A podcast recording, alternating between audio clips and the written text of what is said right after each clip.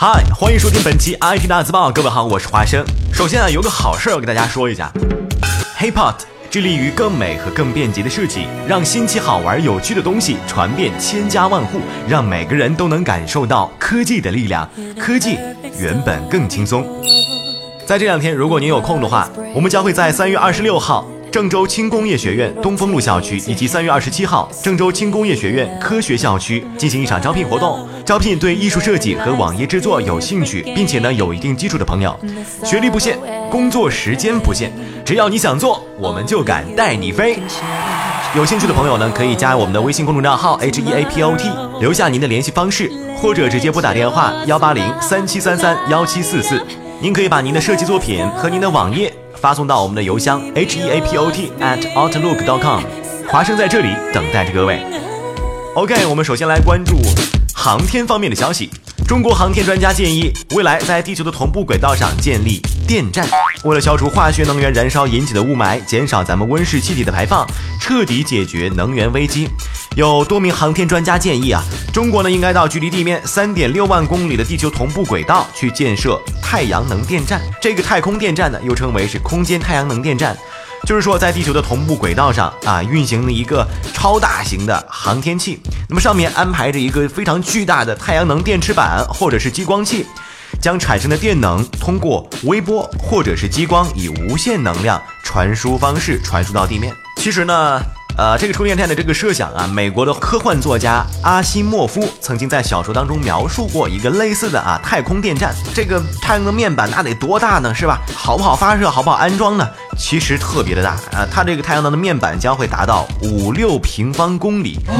这么说吧，相当于十二个天安门广场。公元二零二五年。哎，伙计，你搁这干啥了？看天，看天。我瞅瞅，天上也没啥呀。我在充电，这个也可以。嗯，我也要，我也，我也，我也来。对不起，先交五毛钱。Two，之前有消息称，乐视将会在四月二十八号在美国硅谷正式发布乐视超级手机。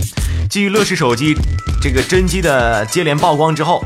这两天呢，乐视手机的 UI 界面也被泄露了。从图片上来看呢，乐视手机的界面相当于是，哎呀，怎么说呢，混搭吧，而且非常眼熟。那个除了底部的四枚圆形的图标之外呢，整个桌面图标啊，并没有什么统一的风格处理。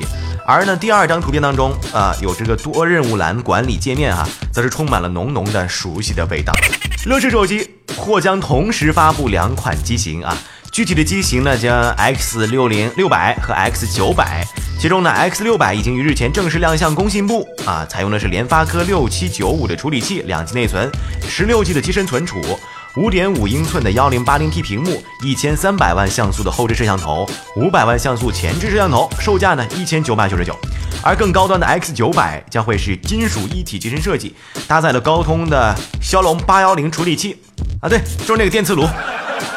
啊，四 G 内存，两 K 分辨率的屏幕，两千零七十万像素的后置摄像头，四百万像素的前置摄像头，售价呢是两千九百九十九。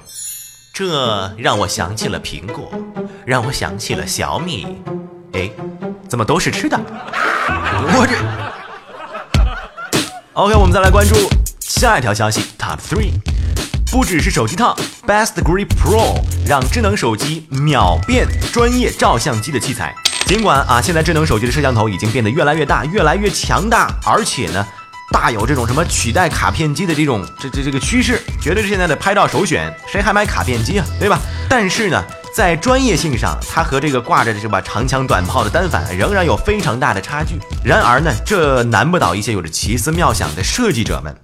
因为最近在国外就有这么一款可以让手机秒变专业摄像机器材的神器，名字叫做 Best Grip Pro，大家可以搜索一下。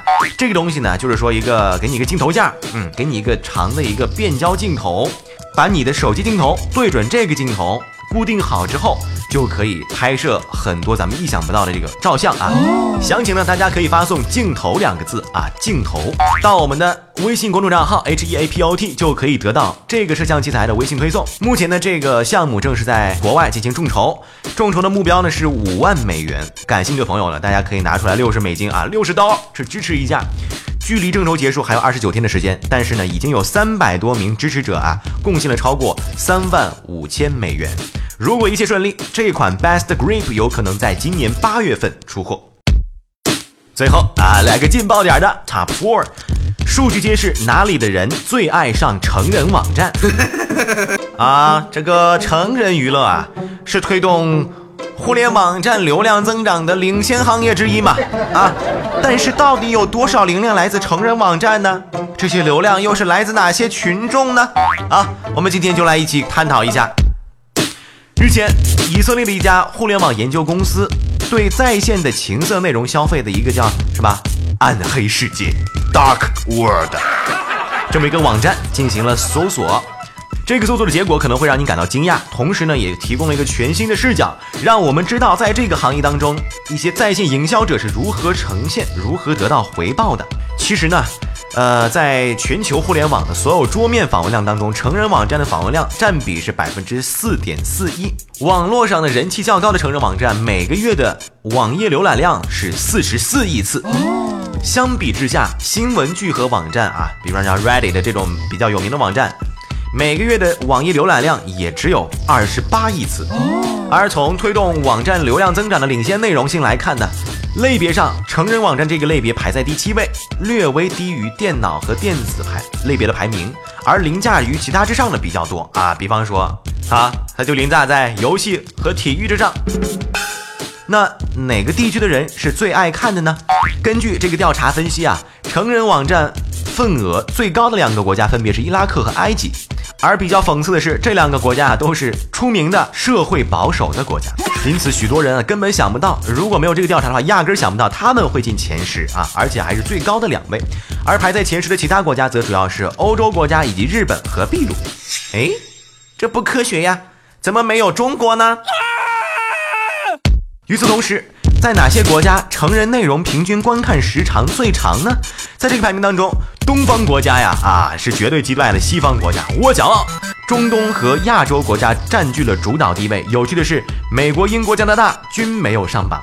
而就页面流量、访问量最高的国家和地区而言，欧洲国家却是再度在榜单上占据了主导地位，尤其是北欧国家。但是呢，排名居首的则是中国香港，新加坡排在第五位。你知道为什么没有大陆吗？我我为啥呀？因为受美国法律保护啊。以上就是本期 IT 大字报的全部内容，欢迎大家关注我们的喜马拉雅账号。当然了，也希望大家能够在这两天锁定我们的官方招聘，把您的简历投到我们的官方邮箱 h e a p o t at outlook dot com。我们不见不散，拜拜。